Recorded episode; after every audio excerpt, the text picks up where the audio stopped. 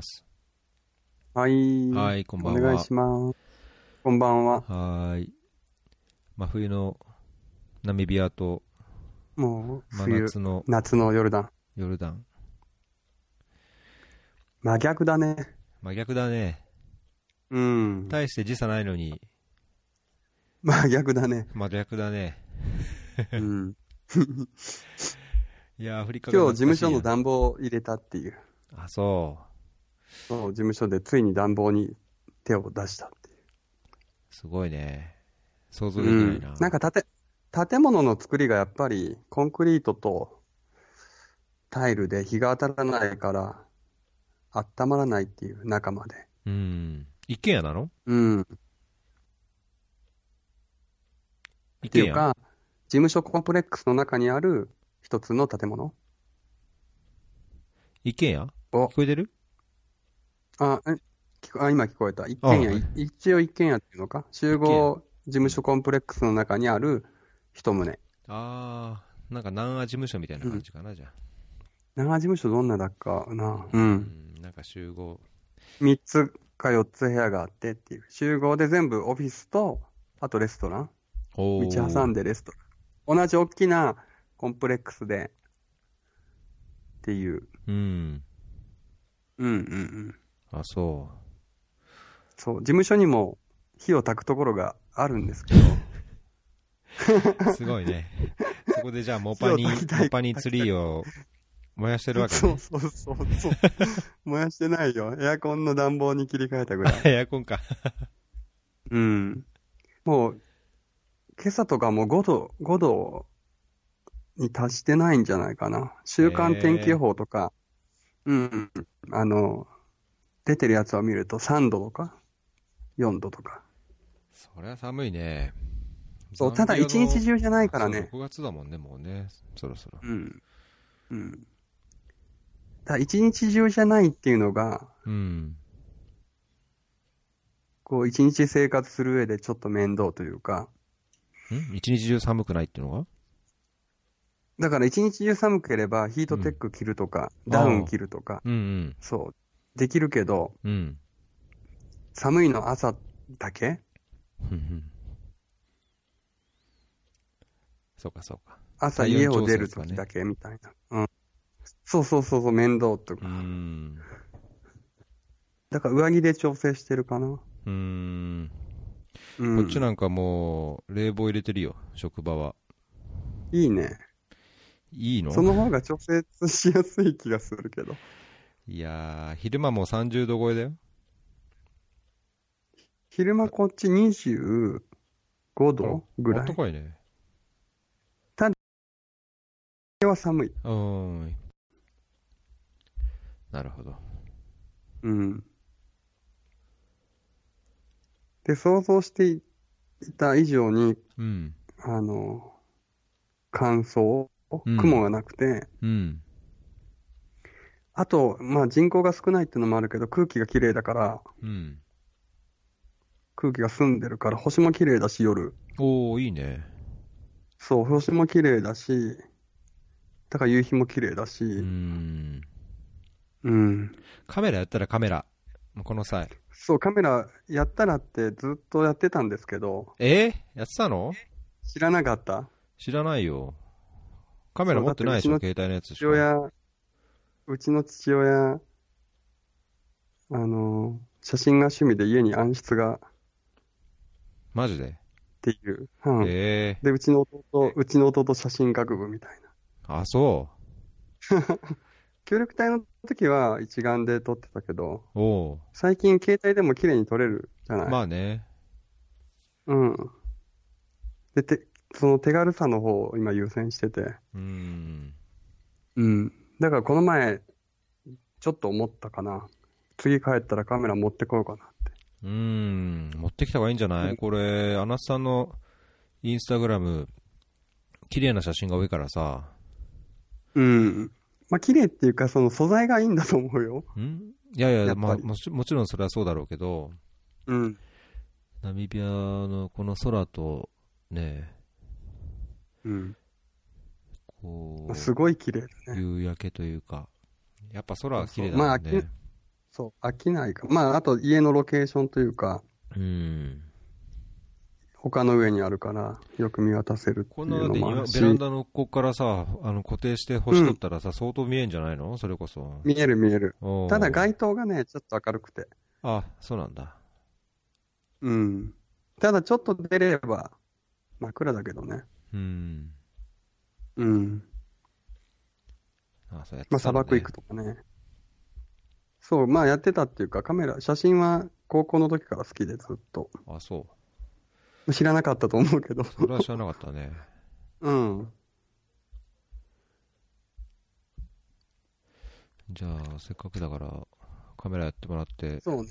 と思って、うんでも持ってるやつが昔のやつで重たくて。で、買えばいいじゃん最近のやつってやたら、買えばいいじゃん。金あんだから。高いし、な昔のやつ、キャノンだけど、あ、そ重たくて、うん、重たくて。う。いやー、だけどね、なんか言ってたようん。えっ、ー、とね、なんかツイッターでフォローしてる人で、うん、20万のカメラを買ったとして、うんうん、えー、20万のカメラだから、うん。まあ、20万枚買ったら1枚何回撮ってみたい1円でしょそうそうそう。なんか俺もなんか別のやつでそれ見たことあるかも。見たことあるでしょ？そういうの話。うんうんうんうん。うん。でもそんなもんかなとか思いながら。そんな、さ、景あ色。といくらいいカメラ持っても、うん。こんなこと言うと、すごいあの、ひ 批判されそうですけど、うん。結局なんか、撮る人の感覚というか、まあね、それがいいんじゃん。そうそう、それがあるから、うん。あんまり人の写真見て、あの、いいねとか悪いねとかは言わないようにしてるああ、まあね。の。うん。だけど、それ最近、最近インスタグラムをちょっと、あのー強化中だけど、インスタグラムでやっぱいろんな人のいろんな写真見ると、やっぱり好みってあるしさ、うんあるあるある。うん見た瞬間、ああと簡単に今加工できるじゃん。うん。うん。まあ、加工の、加工までいっちゃうともうやっぱりもう信用できないし、あのーうんそういう綺麗さでっていうよりも、その構図とか、うん、そうそうそうそうそうそう。こそうそうそう。う、フレームに入ってる形というか、そうそうそうそう。うん、そういうのでやっぱ合う合わないっていうか、どんなに綺麗でもなんかこう響かないっていうのはあるよね。そうそうそうそう。うん。で、協力隊の時に、そのカメラ好きな他の隊員がいて、うん。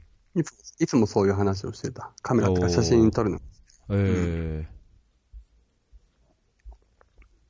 そう、最近そういう風にはしなかったけど、えここに来てちょっと思ったかな。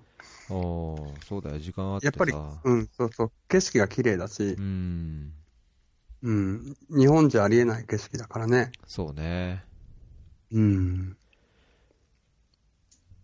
いやーじゃあ写真を、これから写真担当として、ぜ いろんな担当がありますね。ひ、あの、綺麗な、撮った綺麗ないい写真を無料で提供してください。いろいろ使うために。うん。うん。なんか本当にやっぱり、携帯だと限界がある。そう？今うん何使ってんの、もちろん携撮れる。サムソン、ギャラクシー。帯ギャラクシーの高いやつ？高いやつってか、S6? あー、それ、ダメなシリーズでしょ？エ。チオピアの時も使ってた。うんいや、でもダメなシリーズなりに撮れてるでしょ？うーん、そうね。だけどさ、今俺 S7 使ってんのかな、仕事用に、何の？あその、リギャラクシー。うん。うん S6 か S7 ってあった ?7 ある？ある、あった。今8かな。今出てるかな？あの、もう仕事用に SIM を2つ入れるうんやつを買って、うんうん。うん。初めて Android でギャラクシーを珍しいね。うん。うんうん。まあ、やっぱ安いのダメだよ、ギャラクシー。あ、そう？だと思う。もう、遅いしさ、カクカクっていうかさ、ギャラクシーじゃないんじゃないの？ギャラクシー、ギャラクシーの S じゃないやつじゃないの ?S じゃないやつじゃないの？何？何？もっと低いやつ？うんうん。多分。いや、ギャラクシー、うん。S いくつってき、うん、ギャラクシーの S いくつって綺麗ですよ。いや、写真は綺麗だと思う。写真とうん。画像っていうか、その、液晶に映る？っていうか、うん、液晶に出てくるうんうんうん絵は、色合いがなんかちょっと、あの、う iOS、ん iPhone と違うというか、うんうんうんすご、い綺麗には見えるけど、うん。携帯電話として、そのいろんなアプリを使う、その使い勝手うん。がね、良くない。うーん。あ、そうん。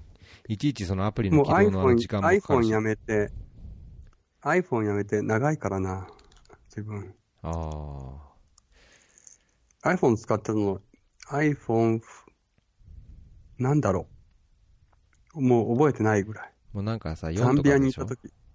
そうそうそうん。ザンビアの時だったら4ぐらいじゃないの？う。うん。あ、ブラックベリー買ってきてもらったね。ん？あ、買ってったね。もうないんじゃん、ブラックベリーなんて。知らないよ、みんな。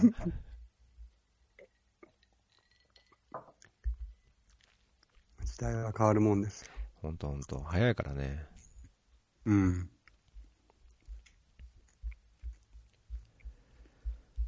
まあカメラ好きだと楽しいかもね、ナミビアは。やっぱアフリカはカメラ好きだと楽しいと思うな。天気がいいっていうかさ、うんこう風景が、うん。やっぱり。あと色合いとね、うんうんうん。そうそう、鮮やかで。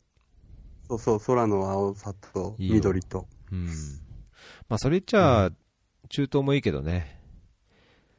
いいんだろうね、茶色と青と。うん、そうそうそう写そう。真、たまに見るけど綺麗な気がする。あの、この前旅行行ったやつか。もっと見てよ。うんたまに俺フォローしてるのしてんな。フォローしてるわ。あんまりフォロー、人のフォローをしないようにしてて、インスタは。あ、そう。うん。フォロー数めっちゃ少ないよ。少ないね。27人になってるよ。よく知ってるよ。あ、今画面にあんの。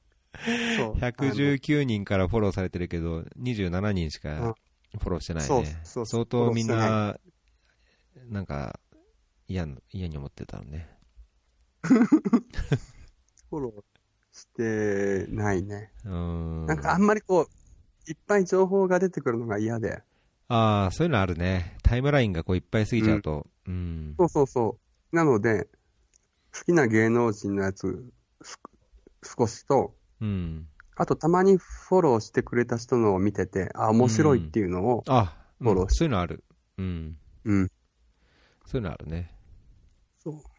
で、なんか Facebook の友達のリストがうん。全部こう出てきそうだったから、ストップした。そうそう、俺も Facebook というか、うん、そこは別にしてるな。インスタグラムは。うん。うんうんやっぱ写真がこう、写真がいいっていうかさ、うん。ね。まあ、Facebook もでさ、もういろんな人の記事が多すぎても、あの、通知が来ない限り開かないから、そうなっちゃうとね、もうつまんなくなっちゃう。そうね。そうそう。で、なんかインスタも、こう、じ最近こういろんなもものをこう投稿してて、うん。アカウントを分けようかなって最近思ってきた。何？何？酒、さ飯用と、レッドエスそうそうそう。プレッソ用と、焚き火用と。そうそうそう。ルイボス用とうん。景色用に分けようかなと思って。で、あんまりどうでもいいことは載せないようにしようかなと。まあ、そうするのは一つかもね。なんか空だけの人はす、空だけとかさ、そうそうそうそうそうそう。うん。そうそう。夕焼けだけの人とかね。うん。それはあるね。うん。その方が面白いのかなって思うん。まあ、それは一つだと思う。うん。う。だけど俺なんかさ、その子供の写真、まあ、たまに乗っけ、犬とかさ、うんうんうんそういうの乗っうん。けれちゃう時もあって、だいたいなんか後から構図が似てるなっていつも思う。え、何？構図が大体似てるなって似てる。よね。そうそう、乗っけた後に思うんだけど、乗っけて自分のこう、乗っけたやつを見ると、なんか似たような写真がそ多い中で、う。大体子供の位置がここで、そうそうそうそう。風景があってみたいうなそそうそう。なんね。か横にこう、なんかね、なるべく三角になるよで、実際の自分の自然じゃない気が、多い気がするよ。あ、そう？みつろさんの、普段の自然じゃない。見てんねフォロー数少ないくせにうんいや、見ます、見ます、見ます。だからその人の写真を見るのが好きなので。うんうん。いやーだけどね、やっぱ変わ変わってきてると思うよ。昔の写真、こうずらーって見ても。うん。なんか気がつくと、アナスさんも随分もうお300、300そうねでも大体1年分。大体、大体あれじゃない？飲み物の写真が多いよね。うん。飲み物か飯だね。うん。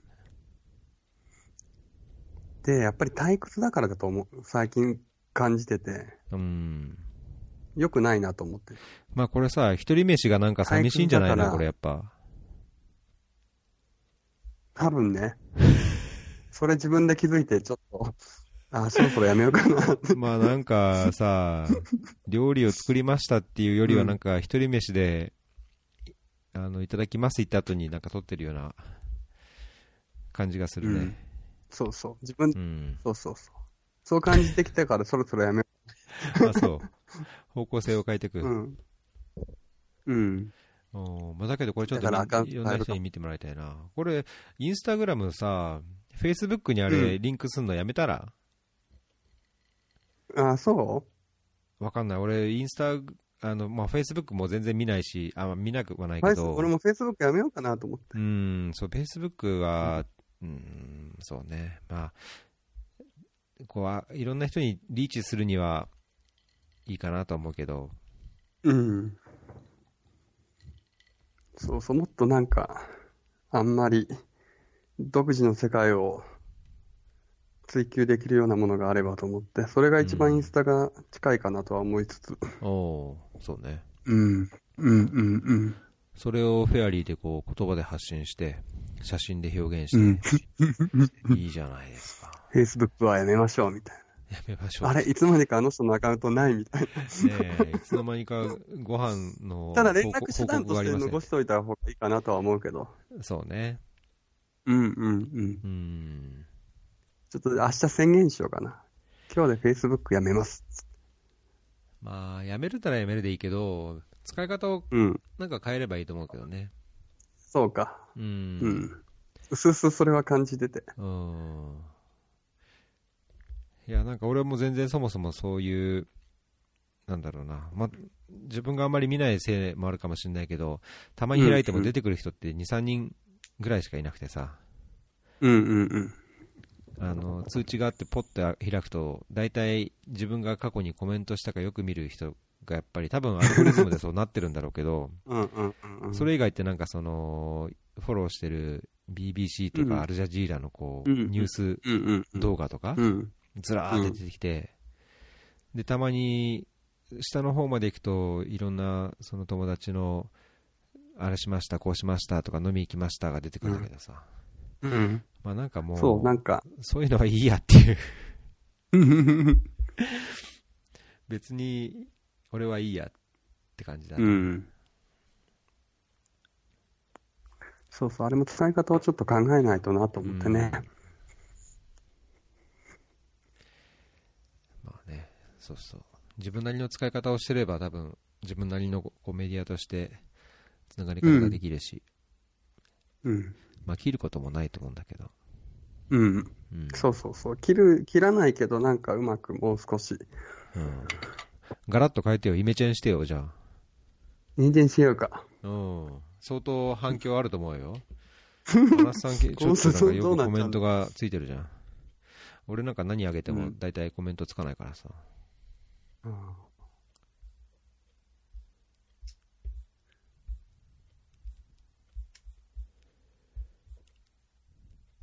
じゃあ、新しい、新しい形を期待しておきます。そうね。はい。ね、ちょっといろいろ変えていきましょうん。う。人生短いんだか そうそうそう、短いからね。ら。なんか最近、なんか俺つぶやいた気がするな、そういう話。あ、そう？うん、まあ、いいや。今日と今日はちょっと、あのーうん改まって話を聞きたいとこがあったんですよ、アナスさんに。はい。これは相談できるのアナスさんぐらいしかいないないなと思ってさ。あ、車の話ね。車の話、そう。今度ね、うん。もう、ヨルダンに来て半年、うん。もう7ヶ月経つかな ?7 ヶ月過ぎたのか。うんもうそろそろ8ヶ月か。うん。あのー車なしで生活してて、うん。アフリカと比べて、もうタクシーでもど、あの、ウーバーとかもあるし、うん。もう全然移動を苦労せずに、あの、職場も徒歩で10あ、し分。た、うんうんで、下の子の幼稚園も徒歩で10分。うん。で、上の子は、送あの、学校がアレンジするバスが、通勤バスがこう、家を回ってくれるから、スクールバスがあって。うん。で、もう、ね、あとは、うちのパートナーが買い物の時うんにしっかり歩いてくれれば、10キロの米背負って、ねパスタを5キロ持って、うん。タクシーでいいじそういう生活をしてくれれば。問題なかったから、まあ、この半年以上車買わなかったんだけど、もうとうとう車をうん。うん。買うことにしたのね。買うと。ううんん。うん。で、ヨルダンって、あの、本当これまでの過ごしたアフリカと違って、あの、うんプリウスとか、あの、ヒュンダイの、ああ、この前なんか言ってたね。うんハイブリッドとかすごい走ってて、最近なんかね、日産のリーフ、電気自動車のリーフがセールスかなんかしてたらしくて、あのーうん。だいぶいっぱい走り出して。る、うん。で、やっぱ車買うならそういうのもいいかなと思ったんだけど、どうしてもたまたまタイミング的に買える車が違くて、あのーその車の状態がどうとか、あのーうんそのあまあ、距離走行距離は聞いたけど、それ以外の状態とかもうん。気にせずに、もう今買えるやつはこれしかないから、うんもう買っちゃえと思ってうん。買うんだけど、うんその購入時のポイントとか、うん。その海外でこういうようなうん生活してるときに、どういうとこに注意すべきかっていうのを、今更ながら聞いとこうかなと思って。ああ、なるほどね。うん。難しいですよね。でもなんかこう、なんていうのかな。結局、素人同士の売買じゃん。そうだね。そう。だからどこに落としどころというか、妥協点を持っていくかっていうのがうん。大事な気がして、うん。うん。あとなんか、基本的に値、値崩れというか、うん。値段が落ちていかないじゃないですか。そうね。日本と違ってう。ん。それも、なんか最近ちょっとそれも日本人同士の売買で、果たしてそれを当てはめていいのか？なるほど。それはっていうところはあり、ますね。いつもそう、クエスチョンに思ってて、うん。あの、今まで、ザンビア、エチオピア、まあ、カンボジア抜き、で、ナミビア？全部こう、前任者から買ってないのね。おーあえてってこと？あえてあえて、それは。うんっていうのはやっぱりこう、車の状態に対して金額が高いじゃないですか、うんうん。基本的に。うん。で、お互い、車のことをよくわからず、うん。でその時乗ってる状態がいいから調子はいいと。で、機械だからいつ調子悪くなるかわからないでしょ？まあそうだよね。うん。それで、あーってなるのが嫌で、その人との関係が、それのおかげで崩れるのが嫌で、あ、そう。そうそう、ね、な基本的にそれで買ってないっていうのが一番多いかな。うん。だけどさ、そ買ったの、時に、うん。綺麗にこう、何？オーバーフローじゃなくて、なんつうんだっけ？オーバーホール？しあないオーバーホールル。オーバーホールしちゃえばいいんじゃないの？メンそういうわけにはいかない。でも、状態を見てないでしょ？うん。新しいものと違うわけじゃん。そうね。うん。で、最近思うのは、うん。まあ、な南の方だけに限ったことかもしれないけど、うん。新車を買うのが一番、あの、精神的にもいいのかもと思って。もちろんその最初の投資は大きいけど、それはあるね。うん。うん。で、新車って基本2年3年メンテナンスプランがついてんのね。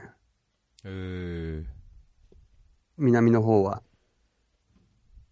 何キロごとにオイル変えてくれたり、全部それが込みなの。ああ、それはいいね。そうそうそう。何キロごとにオイル変えて、何々変えてっていうのを、が込みの価格設定。あそれそれをみんな買いましょうって最近すごい思ってて。うん、で、2年3年乗ったら、日本人に売らずに、現地に売ると。なるほどね。で、現地の人って日本人と感覚違うから、うん。もしもし。うん、聞こえてるよ。もしもーし。もしもーし、聞こえてます？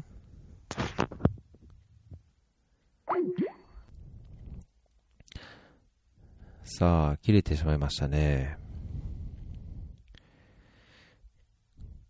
かかってくるかどうか。あ、かかってきましたね。あれ？切れちゃいましたね。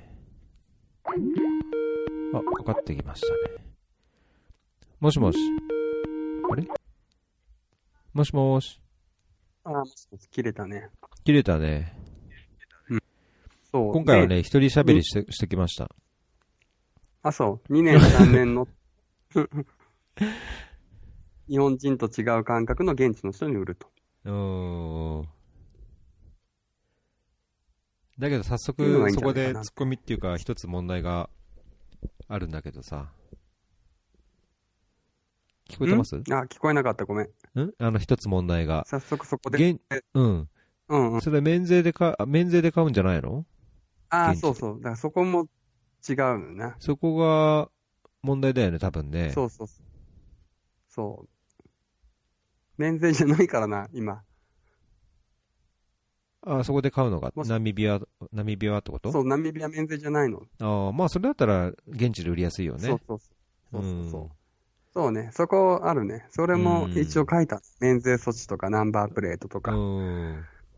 そうそう、免税じゃない場合ね。そうそうそう。免税な場合、うん免税じゃない場合か。まあ、それが絶対一番いいんじゃないかと思って。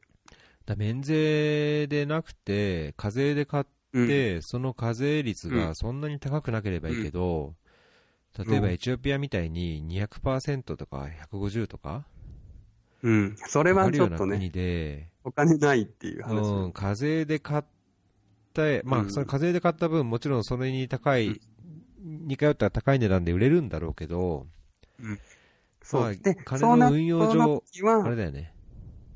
うん、その時は、あの、現地のうん。状況に合わせずに、日本ってこう、原価償却じゃないけど、うん。いくらかやっぱり安くなっていくわけじゃん。そうだね。そう。で、そのくらいの、あの、使った分は、使った分として乗った分、2年、うん3年乗った分として、うん。値段を下げて売るとそうね。いうのがいいんじゃないかなと思って。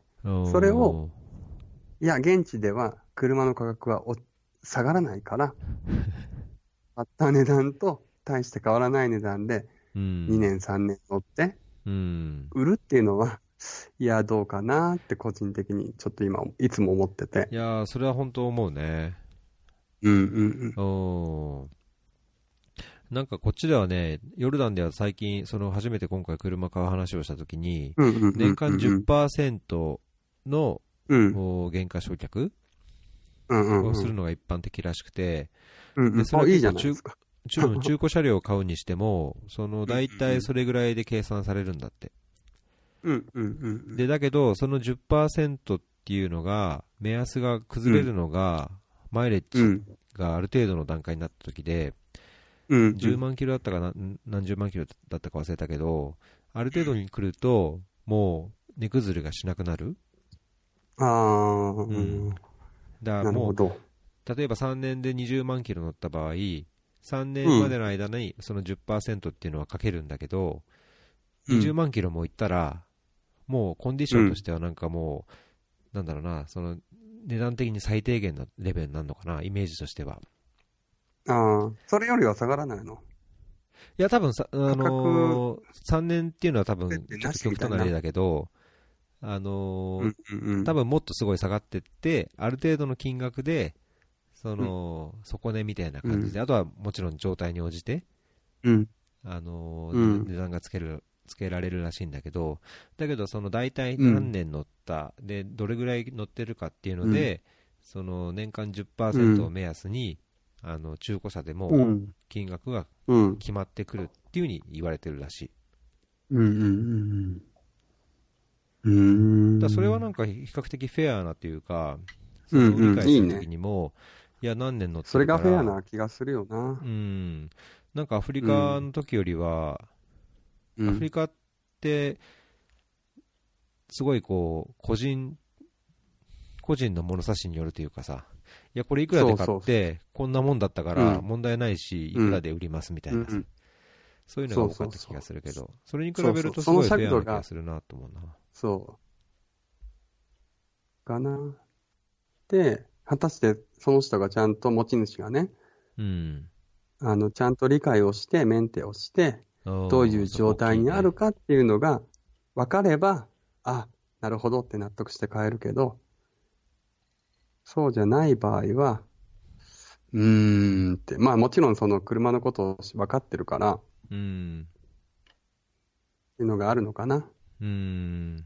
だそういう風なのが一般的になると、もうちょっといいんじゃないかなって思うけどね。そうね。まあだけど普通の日本人、俺もやっぱ車ってむむしろ興味のない方だったしさ、まあ車種ぐらいそうそうそう。だから特に日本の人たちって、日本の人たちっていうとちょっと他人事にあれだけど、日本人以外の人って結構やっぱり自分でやってるね。うん。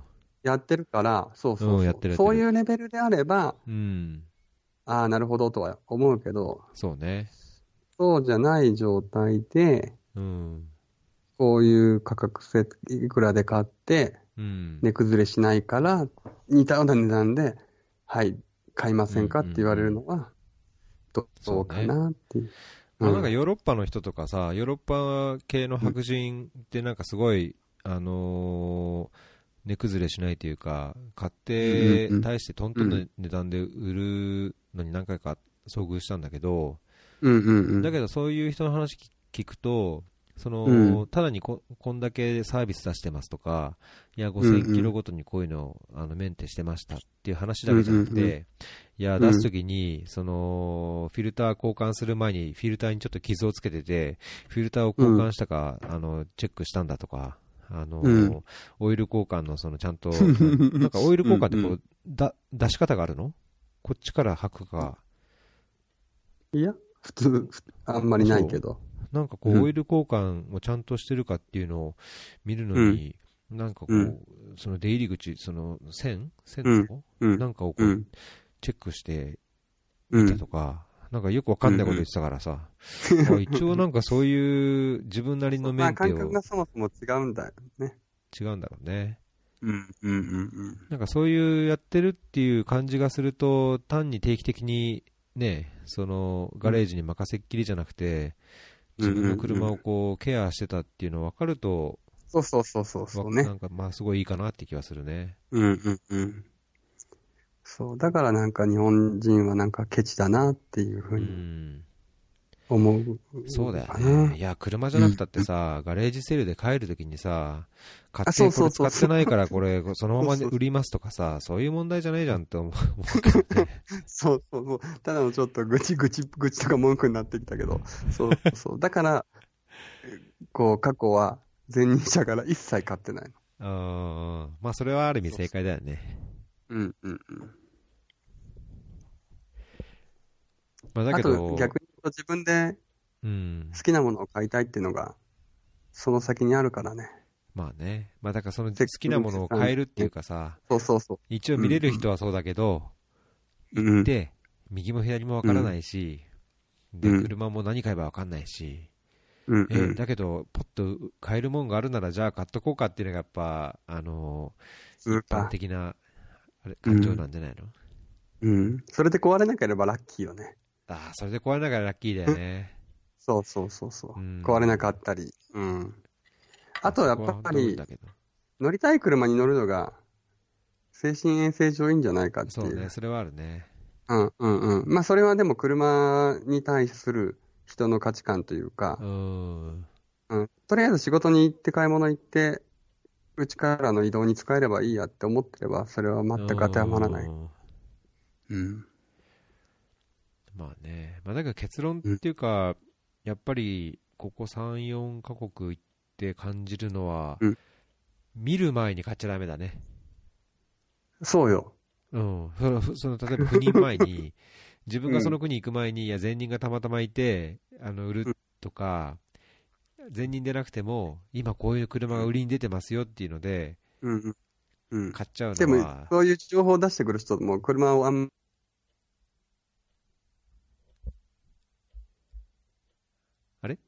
もしもし。切れたかな？あ、なんか、プツプツって聞こえてますよ。あ、聞こえてる？なんか音声がちょっと途切れた。聞こえるよ。うん。あそういう、はいはいそういう人たちも？結局車のこと知らないわけじゃん。うん、そうそうそうそうそう。まあだからやっぱ買っちゃダメだよね。見ないと。うんうんうんうん。うん。見て話を聞いて、直接聞いて、なあ、電波が悪い。電波悪い。そう、見てから、そうそうそうそう。うん。うん。うん。やっぱ波でもは結局の冬だから、電波の取りが悪いんだこれまで、な。ああだこうだ言ったけど。うん。ああだこうだ、なんだかんだ好きなこと言ったけど、でも結局は見て、うん。あ、それでいいやって思って買うのが一番いいよ。うん。そうだね。うん。うん。そうなるとやっぱりメンテナンスをどうするかがやっぱり知ってないと難しいよね。うん。うん。単なるガラあとはガレージに、さ、あといつも思うのはう、うん。タイヤとか、ああ。まあそうだし、タイヤとか、バッテリーとかは結局、タイヤは別としてバッテリーは2年乗ってる間にフラットになる可能性は絶対あるので、2年で？あれ？バッテリーって2年でフラットになっちゃう？あれ？何何？え、バッテリーって2年でフラットになっちゃう？ああ、聞こえる聞こえる。うん。2年3年ぐらいじゃない？日本でもそうだと思うよ。あ、そう。結構早いね、そしでそれを考えると、うん。買ってすぐ交換し、そう、こう、買ってすぐ交換しとく方が、うん。安。心は安心よね。まあそうね。2年は多分乗れるから。うーん。うん。あとタイヤも。まあね。結局なんかある、ね。ああ、どうしよう、これ変えた方が、変えた方がいいかなって思ってて、うん。任期の半分ぐらい乗って、新品で半、半分乗るぐらいなら、うんうん。最初にね。最初に新品にしてしまって、安心なまま2年過ごす方がうん。安全な気がするよ。それはあるね。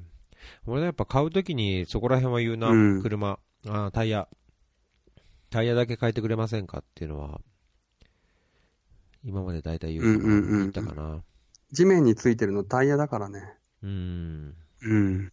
もうタイヤと、もう基本的にもそのタイヤう、いとバッテリーつメンテナンスしても全部のオイル交換とフィルター交換を済ませて売ってくれませんかっていうのがかな。とブレーキぐらいじゃない？ブレーキはそうね、うんうんうんエチオピアの時ぐらいしか気にしなかったけど。うん。うん。まあ、乗ってる本人絶対見れないんだから、うん。売る前にどこかに出して、ちゃんと見てもらうっそうそうそうそていうう。のが、安心と安全と信そうだよ頼ね。な上でも最低限かもね。うん。うん。そうね。タイヤ、タイヤ交換してって言った時に、いや、タイヤ大丈夫ですからって言われうるん。とかね、なんかちょっと腑に落ちそれないというか。は大丈夫だよ、乗ってるから。そう。いや、そういう問題じゃないんだよ。今乗ってるから大丈夫。そうそうそう今は大丈夫かじゃなくて、これからいそうそうそう1年、2年、3年のために、そう。今交換して、それを含めて売ってくださいっていう話をしてんのに、そうそう。いや、何年前に書いたばかりで大丈夫だと思いますよって、そういうの聞いてないよっていう。そう、一般的な考え方は、そういう風になってるから、うん。うん。だからなんかそういうスタンダードを作るといいよね。スタンダードで、ね。だけどさ、売買の時の最低限これはやりましょう的な常いや識を。ー、2、3年ごとにさ、転々とする、我らだったら作れるかもしれないけどさ、そうそうそねえ。う。いや、だからその2、中にはだって3年転々とする我らの中でこう、我らの中の常識を作ればそうね。うんうんその方が安心と安全よね。そうそうそうそう。そうだよ。だってうん交通事故で一番死んでんだから人が。うんうんテロじゃないしさ。うん。そういう交通事故でね、あもちろん自分の車の状態だけじゃなくて、酔っ払い運転とかいろいろあるだろうけど、そうそうそう、相手もいるからねう。ん、やっぱりね、公共交通機関がなくて、車でしかないんだから、そういうのにケチらずに、損得感情なしに、ちゃんと。やるっていうのが、とっても大切だと思うね。特に子供がいたりとかそうするとさ、そういうのは本当そうそうそうそう。うん、うん。帰るからもういいやじゃなくて、ちゃんとやっぱり、そこそうそうそうはしっかりしないといけないなと思うよね。なんかそういう常識が一般化すれば、そうね。ちょっとそういうの発信安心もしていきましょうよ。含めてね。うん。うん。そうそういや、多分そういう仕事とか、例えば、なんだろう、その開発に携わる上で、こういう事業をしました、こういうお金のやりくりしました、うん。こういうような、ね、専門性でって言うけど、それはそれで仕事は、そ一方であるけども、生活って誰にもあるわけじゃない、で、生活ってうん。仕事してる。る以外の、その、一緒についてきてる家族とか子供とか、そうそうね。うん。あって、それの軸になるのがやっぱ車、それ一つだし、うん。移動手段としてね。そうそうそう、それうんをやっぱりもう少し、ね、一般的に常識としてのレベルをやっぱ上げていかないといけないね。うん。いいですね。だってこれ車なかったら絶対生活できないもん。まあヨルダンできてるけど、うんうん。そうね。ほとんどの国はできないよね。うん、やっぱりなければね、子供の送り迎えがどうとか、自分で買い物するんだってさ、ね、日本みたいに仕事帰りに駅前のスーパーで買うなんてできないしさ、うんうんうん。そうね。うん、こういうなんかさ、あのうんいい、いい情報リンクとかないの？なんかし調べてみたけどないね。発信するしかない。そういうブログやれば？ねうん。多分ブログってしたことないけどね。あ、そう？これ多分そういう情報、まああまり変わらないじゃない？その、うん時の流れにさ、うんそう2016ね年はこうだったけど、2017年はこうですって、メンテナンスのあれが変わるわけじゃないじゃない？変わらない変わらない。安全の基準の考え方とかさ。うん、変わらない変わらない。もうそしたらちゃんと筋のいい記事を作っとけば、一般的にね検索で、例えばアフリカ、うん。車、メンテナンス、海外赴任基本、車メンテナンスはね。そうそう、購入の基本とかってさ、うみんなググって買う、調べるわけじゃない？それに引っかかるように SEO をしとけば、その検索に引っかかるようなせ設定をして記事のうん作成をしていけば、多分その記事だけで広告収入で食っていけると思うよ、だいぶ。そこが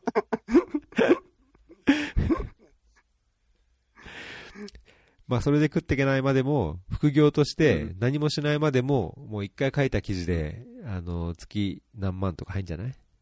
うん。ねえ冗談抜きにだから、安心と安全は、お金である程度解決した方がいいよなって思うよね。んそうそうそう。うん。やっぱそういう情報ってやっぱ集約されてないから、やされてないよ。よね。されてないよ、多分。うん結構重宝されるもん旅行記とかな。ん？いつも行く事務所で重宝されるよ。されると思うよ。うん。で別にそれって、まあ、国によって違いもあるし、その免税の手続きとかうんね、いろんな違いはあるかもしれないけど、やっぱりその、う安全を注意する上でに乗るとかの基準そうそうそう。とかね、買い方のやっぱそのポイントっていうのうんは、大体同じなんだろうから、うん。それちょっとじゃあ作ろうか。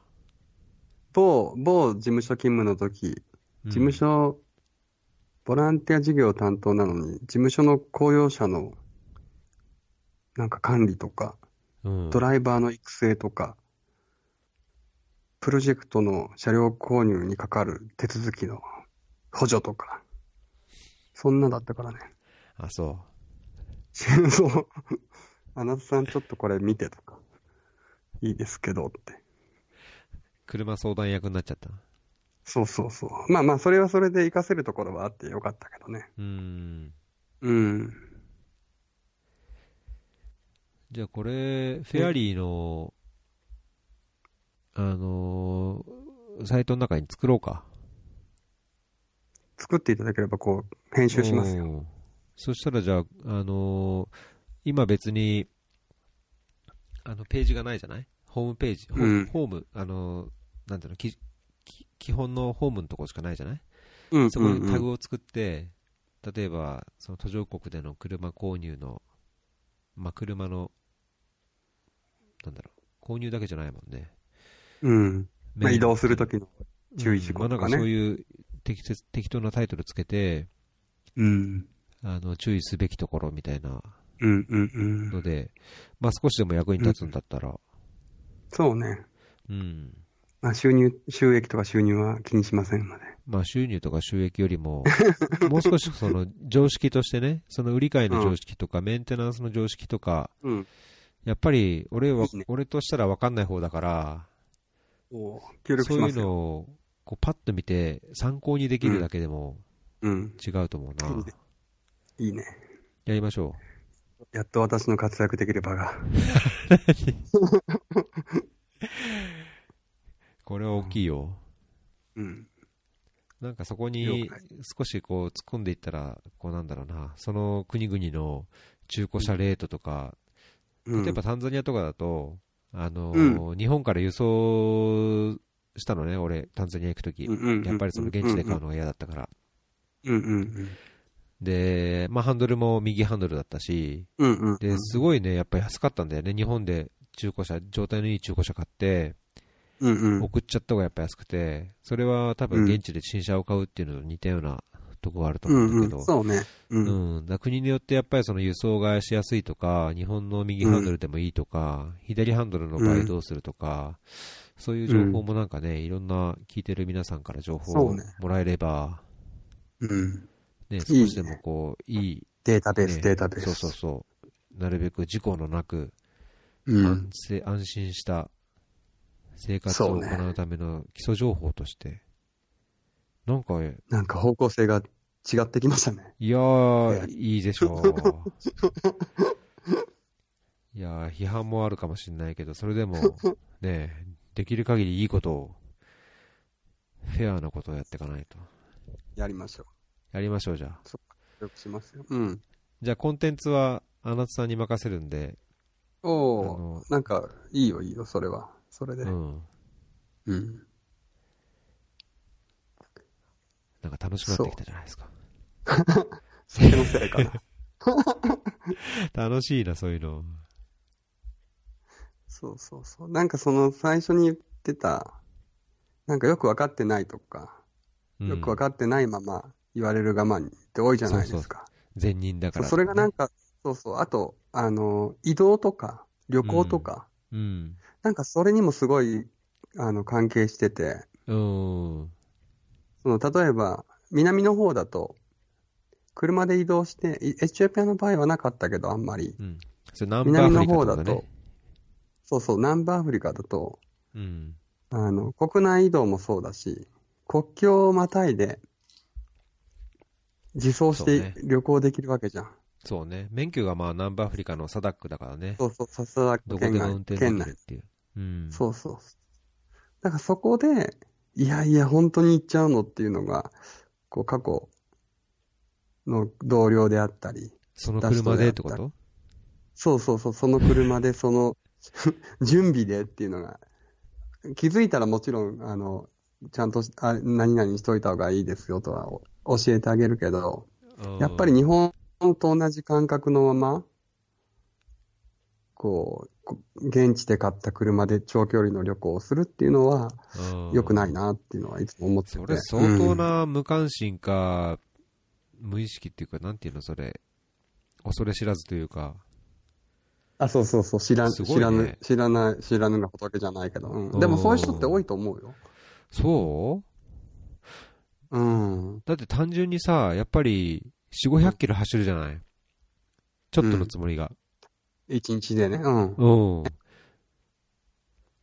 そうそうそう。結構やっぱり、さすがに気使ってたよ、ザンビアの時。うん。なんかザンビアの、あまあ、ザンビアの時に、こう越境してボツワナとかナミ、今ナミビア、よその国の人は運転しちゃダメっていう決まりになっちゃったんですけど、あ、そうなんだ。うん。そうそうそう、私来る前にね。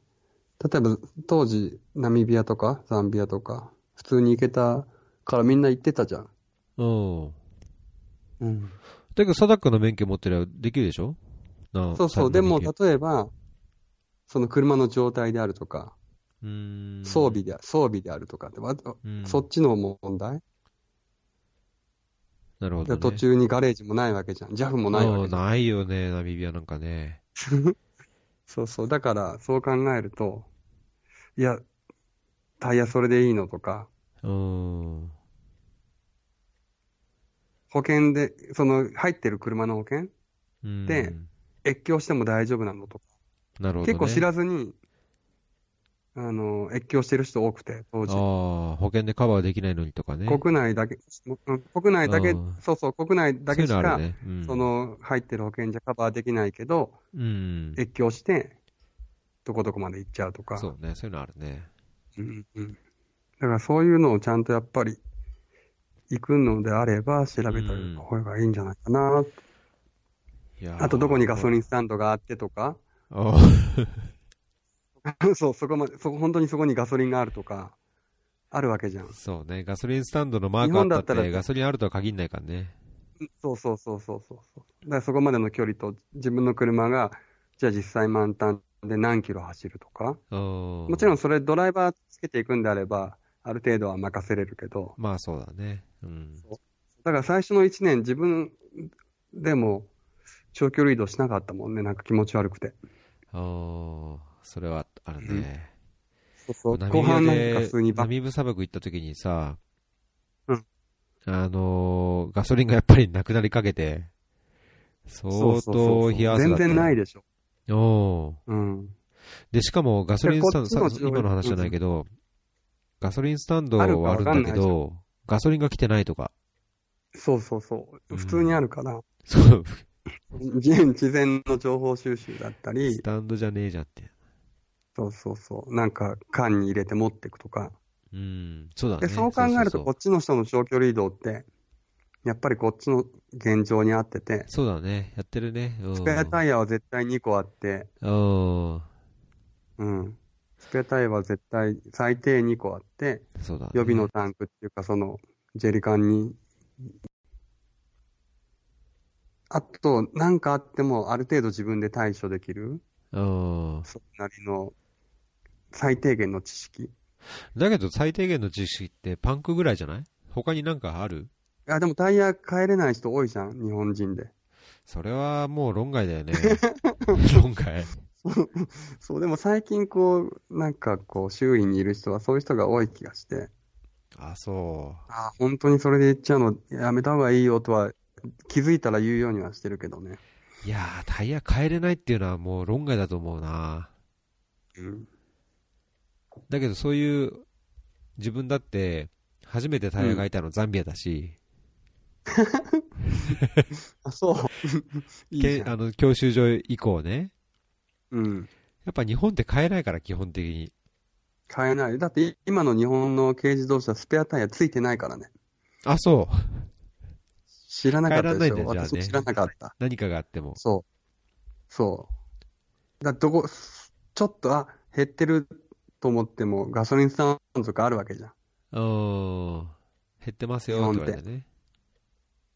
そう。もうすぐ直せるけど。まあ、だけどさ、ああいうガソリンスタンドもさ、なんかすごいセールスピッチみたいにさ、お客さんが、あの、オイル変えてますか？変えなきゃダメですよとか、ガスタイヤ変えてますか？うん変えなきゃダメですよって言われると、いや、うん大丈夫ですからとかってなんか嫌になっちゃってるんだよね。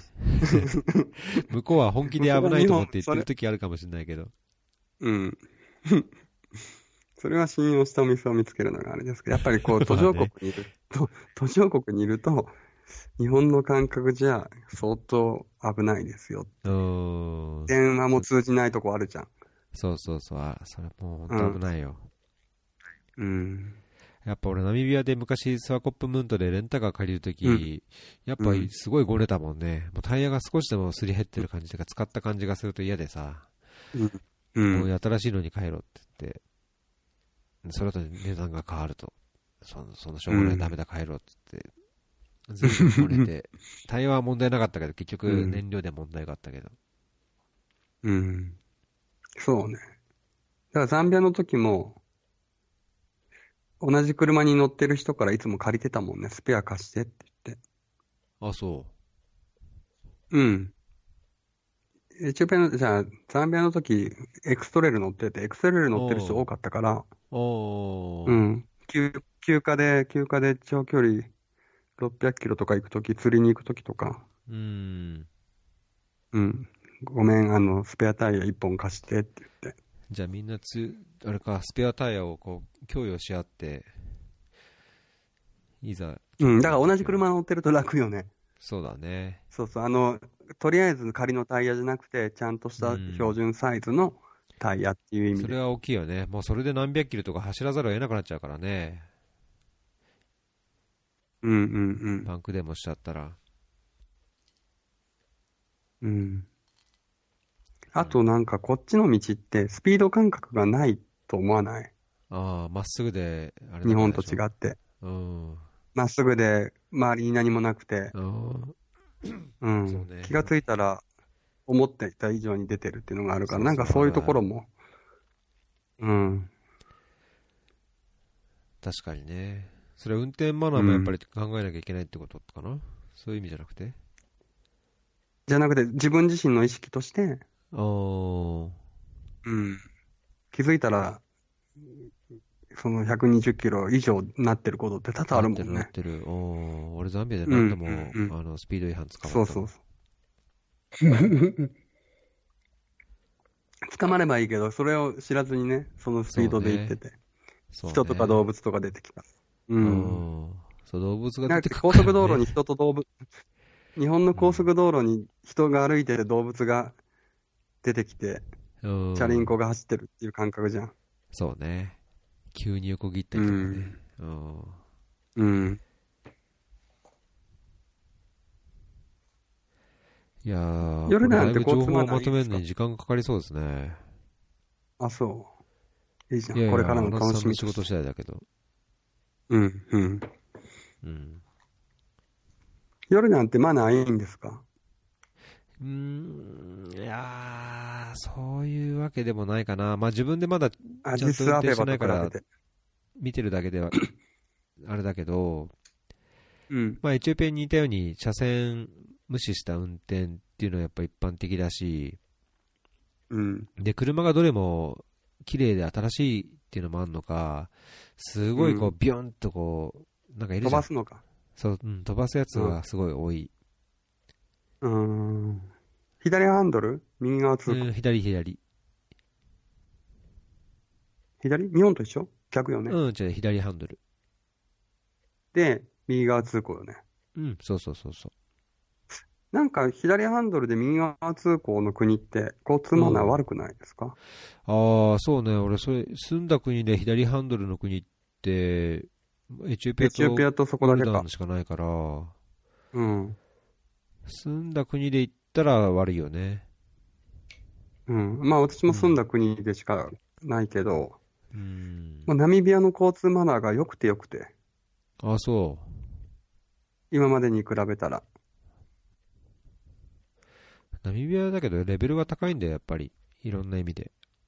なんでだろうね。ザンビアもそこそこいいじゃん。あの、信号のないよ、あの、4つの交差点？十字路？うん。うん。順番に行くじゃん。まあね。まあだけど、夜9時か南アフリカ10時以降だったらさ、関係ないんじゃない？うん。あ、そう？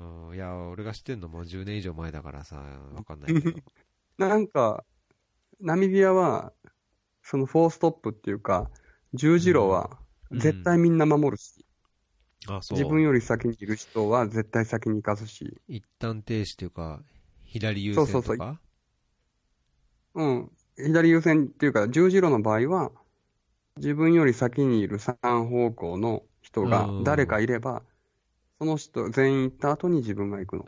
そうね。それザンビアは確かにそうだったね。あの、ドミニ行く前の十字路とか。とか、ドミニ行く前の十字路、うん、とか、クロスロードの交差点とか、うん、うん、うん。そうね。クロスロードだっけ？クロスロードスパーがある、あことか。うん、うん、うん。うんうんうん。そうだね。で、ナミビア信号がたまに、たまにこう、十字路の信号あるところも、信号がこう動かない時ってあるわけじゃ。うんん。の時も、ちゃんとみんな守るからね。あ、そそう、だからそういうのは、なんか、心が病まないというか、う。やっぱレベル高いね。うん。エチオピアとか、うわーってなるじゃん。そうそうそう。もう、行ったもん勝ちだからさ、行かなきゃ負けだからさ。そうそう、俺が俺がって言って、う。うんん。まあ、確かに交通マナーに合わせた、こう、運転っていうか、車のケアっていうのも必要だね。まあ、だって、ブレーキランプつかないとかさ、ウインカーつかないとか、やっぱり、交通ルールの悪い国って多いんじゃない？あれ？切れた？切れたね。さあ、かかってくるかなナミビア。ウィンドフック。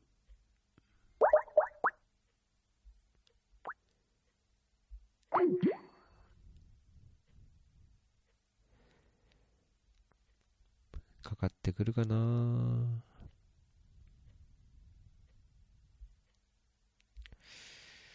来ませんね。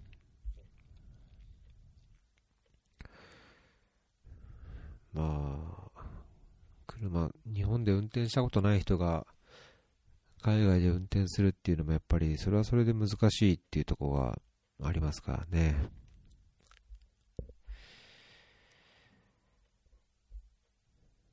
まあ、国によっては運転手がいて当たり前っていう国もあるとは思いますけど。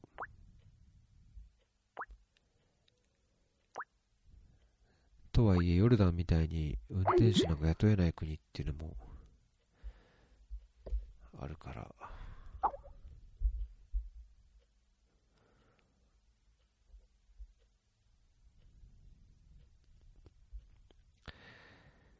ね、まあ、アフリカでいると結構運転手の給料も安いんで、学校や幼稚園の送り迎えや職場、買い物も運転手に任せるっていうのは比較的多いのかな。まあそういう運転手が車のメンテナンスのいろいろんなことを分かってる人だと自分があまり車の状態を気にしなくてもまあ運転手が見てくれる。まあ、むしろそういう運転手を育てていると車とともにこう価値があるっていうなんか感じはしますね。やっぱりその自動車整備とかそういう車のいろはが分かってる人がそういう運転手を育ててくれるととっても助かるのかな。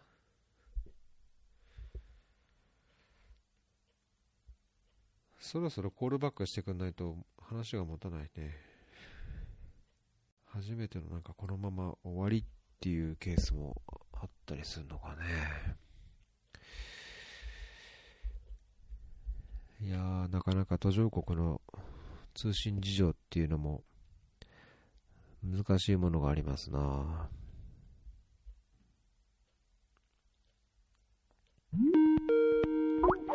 お、かかってきましたね。もしもし。ああ、ああ、長かったね。長かったね。うん。まあ、この長かった空白の時間、俺が何話してたか後でゆっくり聞いてよ。了解。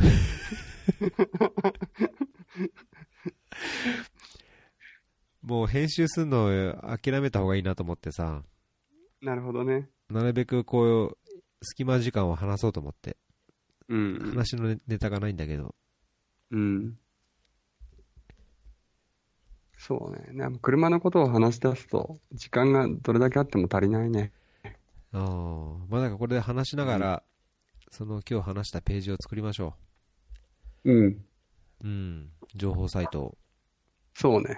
うん。これは多分、相当役に立つと思うよ。うん。あの、いただいた、編集してくださいって言われたドキュメントあったじゃん。ああ、あの、えショーノートじゃなくて？あ、そうそうそう。うん。それに書いてあることの半分ぐらいしか話してないな。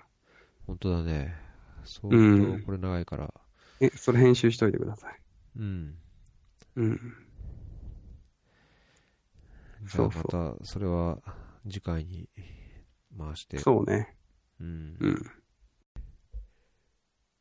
すいません、ちょっとここら辺で、あの、な長くなったんで、ポはい本編は切って、ええ、ポストショーにこの後は了解です。いいですか？はい。ありがとうございます。引き続きちょっと今日は春の、夏の夜長で、あ、そっち冬か。冬ですよ。冬の夜長で、はいすいませんが。はい。よろしくお願いします。はい、じゃあまた、はい。はい。